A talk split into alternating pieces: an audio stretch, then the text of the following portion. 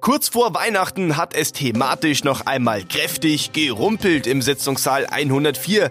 Wir sprechen über den Kronzeugen, der am Mittwoch stundenlang und teils unter Tränen aussagte, für einen der beiden Schmackbrüder ist der Prozess vorläufig beendet. Staranwalt Peter Gauweiler sorgte für viel Bewegung bei den Zuschauern und der leitende Kommissar nahm unter anderem Stellung zu dem brisanten anonymen Schreiben, das uns in den letzten Wochen viel beschäftigt hat. Themen über Themen, deswegen würde ich sagen, wir legen jetzt einfach los. Herzlich willkommen, liebe Hörer, mein Name ist Sebastian Böhm. Gegenüber von mir sitzt meine Kollegin Christine Strasser. Sie begleitet als Reporterin die Wohlbergsprozesse am Landgericht und ist ganz nah dran am Geschehen. Hallo, Christine. Hallo. Christine, starten wir mit Martin Schmack. Das Verfahren gegen ihn wurde eingestellt. Ja, das Verfahren wurde eingestellt gegen eine Geldauflage von 80.000 Euro. Er durfte also am Mittwoch den Gerichtssaal verlassen mit seinen Anwälten und ähm, muss jetzt nicht bis zum Urteilsende äh, mit im, im Sitzungssaal sitzen. Das ist richtig. An wen gehen diese 80.000 Euro? Ich glaube, sie wurden gedrittelt, oder? Genau, soll ich das auflisten? Also es gingen ähm, 40.000 Euro gehen an die Landesjustizkasse, 20.000 Euro an die Diakonie, Erziehungs- und Eheberatungsstelle und weitere 20.000 Euro gehen an das Frauenhaus in Regensburg. War diese Entscheidung, die am Mittwoch gleich zu Beginn mitgeteilt wurde, eine Überraschung für dich? Jein, also dieses Unbehagen oder diesen Unwillen, da jetzt weiter mit im, im Prozess zu sitzen, hat man schon deutlich gespürt bei Martin Schmack und auch bei seinen Anwälten die sich ja bemüht hatten, wie auch die anderen Verteidiger, muss man sagen, dass sich das Gericht vielleicht schon mal zum ersten Komplex Lago A3 positioniert und da eine ähm, Rechtsauffassung deutlich macht. Das hat das Gericht aber abgelehnt. Insofern ähm, war es dann schon ein logischer Schritt, dass die Anwälte da auch das Gespräch mit den Staatsanwälten gesucht haben und ähm, ja, man hat sich dann eben verständigt auf diese äh, Einstellung des Verfahrens. Und es ist natürlich dann am Mittwoch ähm, im Prozess sozusagen dokumentiert worden, wie, wie das abläuft. Das kann man als Deal bezeichnen? Ja, umgangssprachlich ist in so einem Fall von Deal die Rede. Was waren die Hintergründe? Warum durfte Martin Schmack den Gerichtssaal verlassen am Mittwoch? Naja, es hat sich in der Beweisaufnahme herausgestellt, dass er keine treibende Kraft war. Man konnte ihm jetzt hier nicht äh, unterstellen, dass er besonders involviert war. Das hat auch der Oberstaatsanwalt Jürgen Kastenmeier so geschildert. Insofern war die Staatsanwaltschaft auch bereit, hier zu sagen, gut, äh, da können wir einstellen, da spricht nichts dagegen. Wie gesagt, man kann jetzt darüber streiten, wie sinnvoll oder wie geschickt das äh, für äh, Martin Schmack ist, aber er hat jetzt zumindest ähm, einen Abschluss, jedenfalls eine Art von Abschluss und muss nicht mehr, man weiß ja nicht, wie viele Verhandlungstage noch kommen, es können 20 werden, vielleicht auch sogar noch mehr, mit im, im Sitzungssaal sitzen zu Komplexen, die ihn selber gar nicht mehr betreffen. Angeklagt war er wegen des Vorwurfs der Vorteilsgewährung. Der Prozess ist für ihn aber nur vorläufig beendet. Das noch einmal zu betonen, war dem Richter wichtig. Das ist mir auch aufgefallen, dass er das zum Abschluss nochmal gesagt hat, als dann der Beschluss verkündet wurde, dass es da um eine ähm, vorläufige Verfahrenseinstellung geht. Joachim Wohlbergs ist natürlich überhaupt nicht glücklich mit dieser neuen Entwicklung. Und das hat mehrere Gründe, oder? Ja, er ist ja ein Verfechter ähm, davon, dass man ähm, bis zum Ende das ausfechten soll, ob jemand schuldig ist oder unschuldig. Das ist das eine, denke ich mal. Er hat ähm, nach, dieser, nach diesem Beschluss am Mittwoch dann auch so fallen lassen im Hinausgehen, ähm, dass es zugehe wie auf dem Bazar. Also das ist so ähm, flapsig gesagt, der Bauträger habe sich hier rausgekauft. Das ist das eine. Und er hat äh, am Donnerstag dann auch geschildert, welche Folgen eben dieser Beschluss, diese Verfahrenseinstellung für ihn hat. Ähm, er hat erzählt, dass er unmittelbar danach dann schon mit der Aussage von Zuhörern konfrontiert wurde, dass dann ja jetzt doch was an den Vorwürfen dran sein müsse aufgrund dieses Beschlusses. Das sieht er natürlich grundlegend anders, insofern ist er auch nicht zufrieden damit. Efi Reiter begrüßt in unserem Podcast Hörsport regelmäßig Sportler aus der Region und entdeckt ihre einzigartigen Geschichten. Dieses und viele weitere Podcast-Angebote finden Sie auf mittelbayerische.de slash podcasts. Kommen wir nun zu Thomas D. Er gilt als Kronzeuge in diesem Prozess, denn er ist der Mann, der nachdem er zwei Wochen in Untersuchungshaft saß, redete – umfassend und belastend, nicht nur in Bezug auf Wohlbergs, sondern auch gegen andere Bauträger in Regensburg und mehrere Politiker aus den Reihen der CSU. Das ist richtig. Mit entsprechend großer Spannung ist seine Aussage auch erwartet worden. Und er hat, muss man vielleicht mal voranschicken, bevor wir dann weiter ins Detail gehen, auch voll das ausgesagt, was er schon gegenüber den Ermittlungsbehörden ausgesagt hat. Er hat es voll bestätigt. Jetzt geht es dann natürlich immer noch, und das wird uns jetzt noch länger beschäftigen, darum, wie muss man diese Aussage rechtlich bewerten? Und da, das kannst du dir auch schon vorstellen, gehen die Meinungen natürlich mal wieder sehr, sehr weit auseinander. Noch einmal ganz kurz, weil ja nicht alle Hörer auf dem aktuellen Stand sind. Und vielleicht haben es auch manche nicht mitbekommen. Was ist denn damals passiert mit Thomas D.? Der Bauträger ist im November 2017 verhaftet worden, kam zwei Wochen in Untersuchungshaft und dann hat er sich eben entschlossen ähm, zu reden. Er hat das so geschildert, das war für ihn eben die Situation, wo ihm klar wurde, er muss jetzt die Wahrheit sagen, er muss reinen Tisch machen und deshalb hat er dann ausführlich ähm, bei den Ermittlern zu Protokoll gegeben, wie sich die Spendentätigkeit zugetragen habe und wie es ähm, mit den ähm, Scheinrechnungen ablief. Das war ein großes Thema für ihn, diese Scheinrechnungen.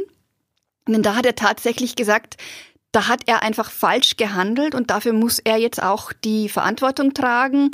Ähm, er hat sich angreifbar gemacht. Und das war mit ein Grund, weshalb er, so hat er es jedenfalls geschildert, dann auch diesen Strafbefehl akzeptiert hat. Er hat auch noch geschildert, er hat eine Verantwortung für sein Unternehmen, 70 Mitarbeiter, seine Familie. Aber wie gesagt, er hat auch falsch gehandelt und sich dadurch angreifbar gemacht. So hat er gesagt, dafür muss er die Verantwortung tragen, die Strafe sozusagen ähm, akzeptieren, die ihm da auferlegt wird. Das stimmt. Er meinte einerseits, er muss das akzeptieren, wenn die rechtliche Bewertung so ausfällt, aber er findet nicht, dass er sich schuldig gemacht hat. In einem bestimmten Punkt. Er findet, dass er sich schuldig gemacht hat, was die Scheinrechnungen angeht. Das hat er voll eingeräumt. Man muss aber sagen, den Strafbefehl, den er akzeptiert hat, der lautet auf Vorteilsgewährung und Bestechung. Und da sagt er eben, dass er es nicht so gesehen hat, dass er die Spenden an Joachim Wohlbergs geleistet hat, um Einfluss auf dessen Dienstausübung äh, oder gar eine konkrete Diensthandlung zu nehmen. Deswegen ähm, sieht er die Vorwürfe der Vorteilsgewährung und Bestechung eben für sich nicht als erfüllt an, er persönlich, aber er muss das akzeptieren, wenn ein Gericht zu dieser Auffassung kommt. Er hat aber auch hinzugefügt, und es war eben ein sehr emotionaler Moment am Ende seiner Aussage, damit kann ich nicht leben. Zu seiner Aussage kommen wir gleich nochmal ausführlicher, denn es gab ja davor schon reichlich Wirbel. Denn ja. einer seiner beiden Verteidiger ist Peter Gauweiler. Der ehemalige CSU-Spitzenpolitiker gilt als einer der schillerndsten Wirtschaftsanwälte Deutschlands. Und ja, er hielt die Öffentlichkeit im wahrsten Sinne des Wortes in Bewegung. Ja, weil die Zuhörer mehrmals den Saal verlassen mussten, bis dann klar war, ob diese Aussage öffentlich sein wird und äh, wozu er überhaupt ähm, aussagen darf, der Mandant Thomas D. Da hat Gauweiler und auch sein Kollege Christian Pelz, da haben sie schon alle möglichen juristischen Schachzüge getan, würde ich sagen. Aber das war also ehrlich gesagt habe ich das auch erwartet, dass ähm, die Anwälte da erstmal sozusagen versuchen zu verhindern, dass ihr Mandant aussagen muss. Und ich bin auch der Meinung, dass man das Verteidigern nicht vorwerfen kann, sondern das ist ja ihre Rolle. Das erste Mal musste die Öffentlichkeit den Gerichtssaal verlassen, als über die Entscheidung beraten wurde oder diskutiert wurde, ob die Öffentlichkeit bei der Zeugenaussage später zugelassen ist oder nicht zugelassen ist, oder? Da musste die, es ist noch komplizierter, da musste die, äh, mussten die Zuhörer den Saal verlassen, weil sozusagen nicht öffentlich darüber diskutiert werden sollte, ob Thomas D. öffentlich aussagen muss. Genau. Und Genau zu diesem Zeitpunkt konnten wir mit Thomas Polnick sprechen. Natürlich vor dem Sitzungssaal. Wir durften ja nicht mehr rein zu dem Zeitpunkt. Er ist Pressesprecher des Landgerichts Regensburg und wir hören mal ganz kurz rein, was er gesagt hat. Das Gericht hat für den heutigen Verhandlungstag eine Zeugenvernehmung geplant und die anwaltlichen Vertreter dieses Zeugen haben beantragt, die Öffentlichkeit auszuschließen. Zunächst für die Verhandlungen über einen Antrag auf Ausschluss der Öffentlichkeit während der Vernehmung. Das Gericht hat soeben diesen zeitweiligen Ausschluss der Öffentlichkeit angeordnet, was aber noch nicht bedeutet, dass die Öffentlichkeit an der Vernehmung nicht teilnehmen darf. Darüber wird später entschieden. Und genau so ist es dann ja auch gekommen. Die Öffentlichkeit wurde wieder zugelassen. Die Zeugenaussage ging los, alle durften zuhören und Thomas D. war der Druck deutlich anzumerken, oder? Ja, also fand ich auch. Er hat äh, damit gestartet, ein vorbereitetes Statement zu verlesen, in dem er seine Sicht auf die Themen, die in dem Prozess behandelt werden, geschildert hat. Und insbesondere am Anfang, finde ich, war ihm schon deutlich anzumerken, wie schwer ihm das fällt. Ähm, die Stimme war zittrig. Ähm, es war immer wieder auch so eine Art ähm, Schluchzen bei ihm zu bemerken musste immer wieder mal innehalten, sich wieder sammeln, bevor er dann ähm, weiter vortragen konnte. Das macht natürlich Eindruck, wenn so eine Unternehmergestalt, der ähm, sehr viel Wert auf sein äußeres Erscheinungsbild legt, das konnte man sehen, er ist im schwarzen Anzug gekommen, weißes Hemd, gestreifte Krawatte, weißes Einstecktuch. Und man ist es ja auch von Terminen, bei denen man ihn erlebt hat, gewohnt, dass es eben ein sehr souveräner Auftritt immer war, um den er sich da bemüht hat. Und jetzt vor Gericht war das natürlich ganz anders. Das fand ich auch sehr interessant, weil man hat bei seiner Aussage die Gegensätze direkt gehört und gespürt. Einerseits hat er immer wieder geweint und man merkte ihm an, dass er angeschlagen ist und unter Druck steht. Andererseits merkte man auch immer wieder, dass er ein knallharter Manager ist, der auf seine Finanzen achtet. Ja, er hat beschrieben, dass es eigentlich dem unternehmerischen Kalkül entspricht, eben möglichst wenig zu spenden und dass man dann eben ähm, auch mal gewartet hat im Verlauf eines Jahres, ob nicht vielleicht aus einer anderen Richtung Spenden an den SPD-Ortsverein von Wohlbergs gehen, um dann vielleicht nicht voll die ähm, eigene Spendenleistung ähm, zum Tragen bringen zu müssen. Da war er schon auch in gewisser Weise sehr ehrlich, würde ich sagen. Und weil, weil du die Schwankungen an äh, angesprochen hast, die man bei seiner Aussage gemerkt hat. Ich finde auch, er war zu Momenten wahnsinnig angespannt und emotional bewegt. Und dann kam es mir wieder so vor, also es gab so so Höhen und Tiefen, ähm, kam es mir eben wieder so vor, dass es fast eine Erleichterung für ihn war, jetzt hier mal dann endlich zu sprechen und seine Aussage zu machen. Vielleicht war knallharter Manager das, der falsche Ausdruck. Es war ein ständiger Wechsel zwischen unsouverän und souverän. Ja, ja, es gab so Momente, wo er dann wieder unsicher wurde und auch, ähm, naja, speziell als ähm, Fragen kamen so zu seinen persönlichen Beweggründen, würde ich sagen, und auch eben dann, warum er den Strafbefehl angenommen hat. Da ist er schon sehr emotional geworden. Das hat ihn schon sehr äh, tief angefasst und äh, angegriffen, würde ich sagen. Wenn er dann erzählen konnte, wie so, ähm, naja, das Verhalten eines Immobilienunternehmers ist, wie man da vorgeht, wie man denkt, das war so, ich würde sagen, bekanntes Terrain für ihn, vertrautes Terrain und insofern ähm, hat er sich da deutlich wohler gefühlt. Im Grundsatz seiner Aussage ging es ja eigentlich darum, er wollte den Oberbürgermeister Regensburgs nicht verärgern. Ja, so hat er das geschildert. Er wollte Spendenzusagen einhalten, das war ihm wichtig. Er wollte eben nicht, dass es da irgendwann mal hieße, er sei unzuverlässig und es dann möglicherweise negative Konsequenzen für ihn hat. So hat er das geschildert, aber wie gesagt, ähm, gleichzeitig hat er immer wieder betont, er habe jetzt auch nicht gespendet, um da ähm, konkret die Dienstausübung von dem OB in irgendeiner Weise zu beeinflussen. Das hat er ja immer wieder betont, diesen Vorwurf, ähm, es gehe hier um Vorteilsgewährung und, oder vielleicht sogar Bestechung, den will er ja für sich nicht akzeptieren. Man wird abwarten müssen, wie das das Gericht mal bewertet. Er sagte über Stunden aus, Richter, Staatsanwälte und Verteidiger hakten lange nach und alle wollten ja etwas ganz Bestimmtes, aber anderes von ihm hören. Wie bewerten denn die verschiedenen Seiten seine Aussage?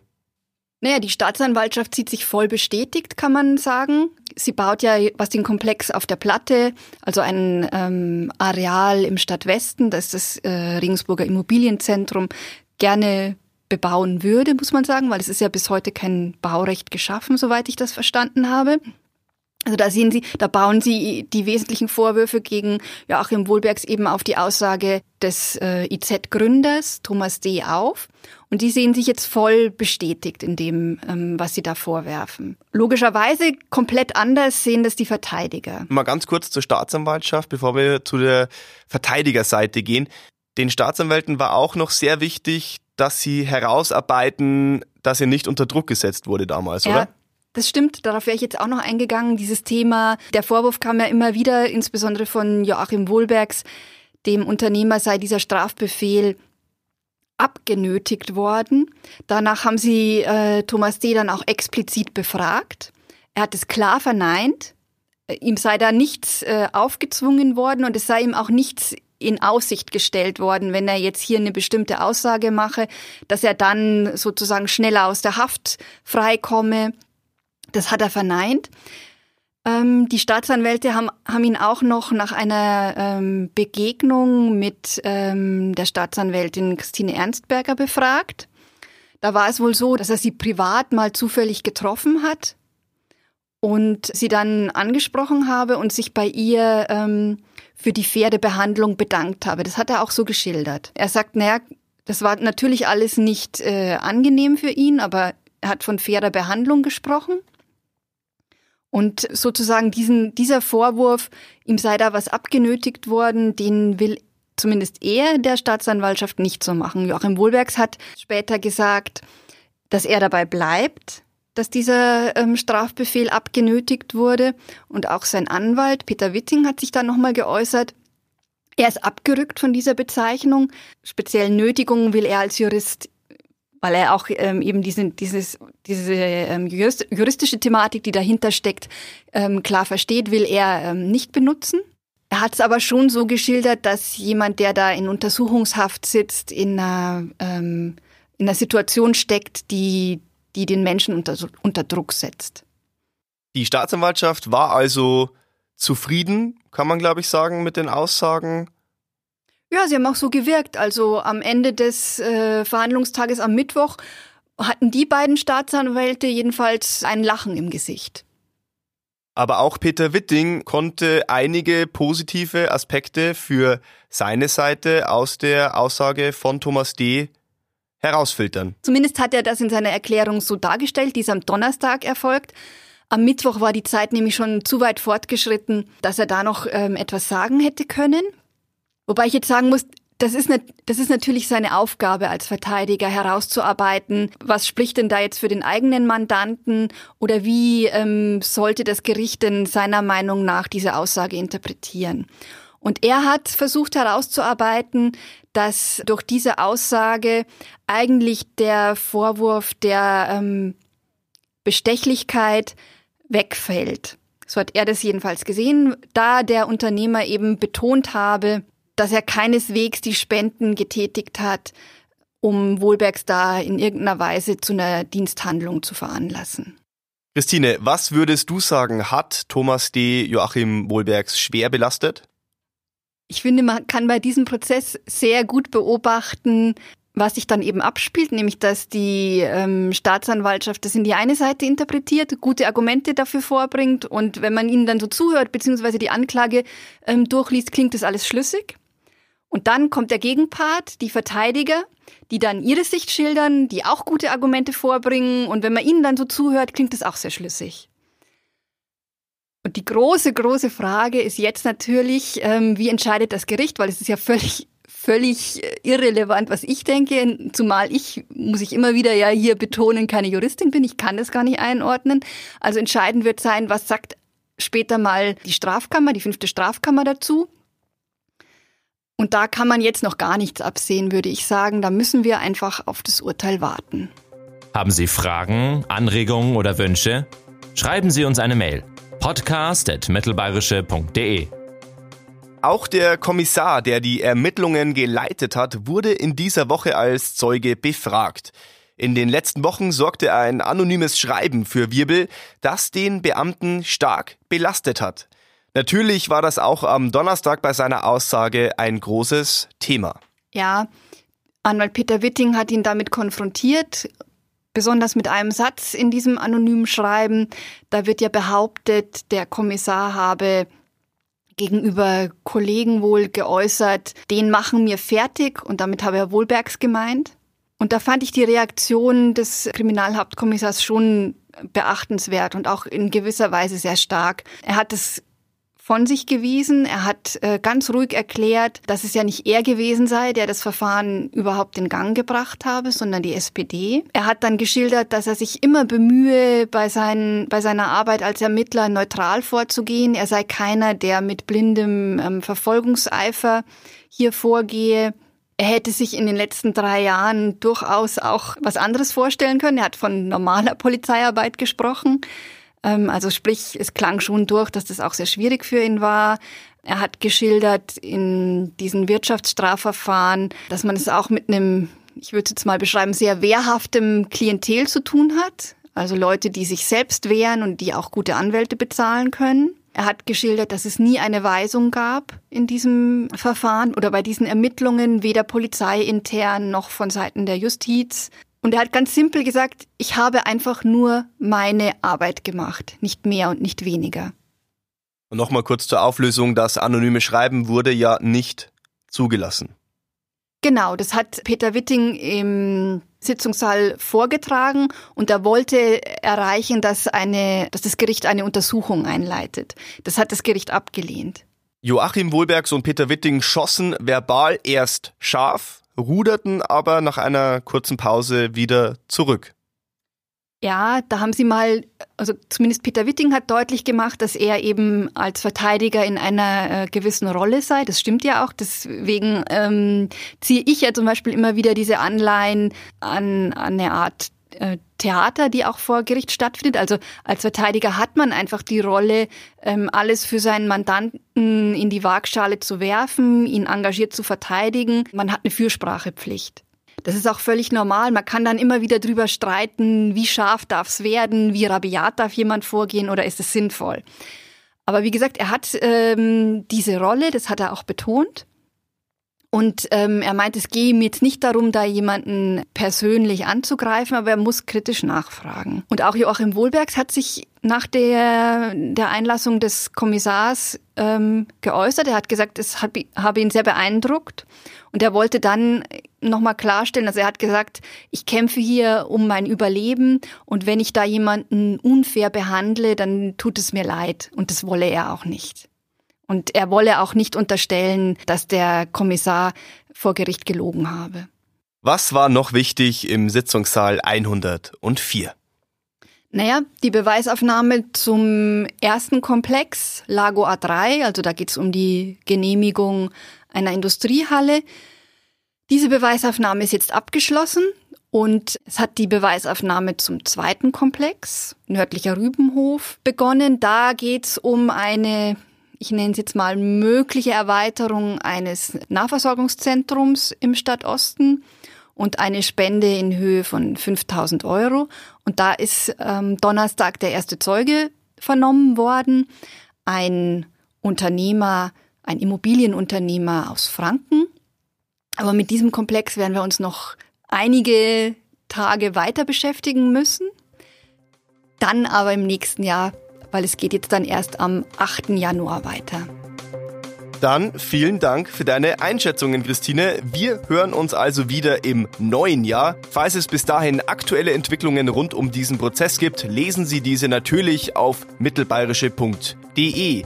Wir wünschen Ihnen eine besinnliche Weihnachtszeit und einen guten Rutsch bis 2020. Ja, auch von mir schöne Zeit. Kommen Sie gut ins neue Jahr.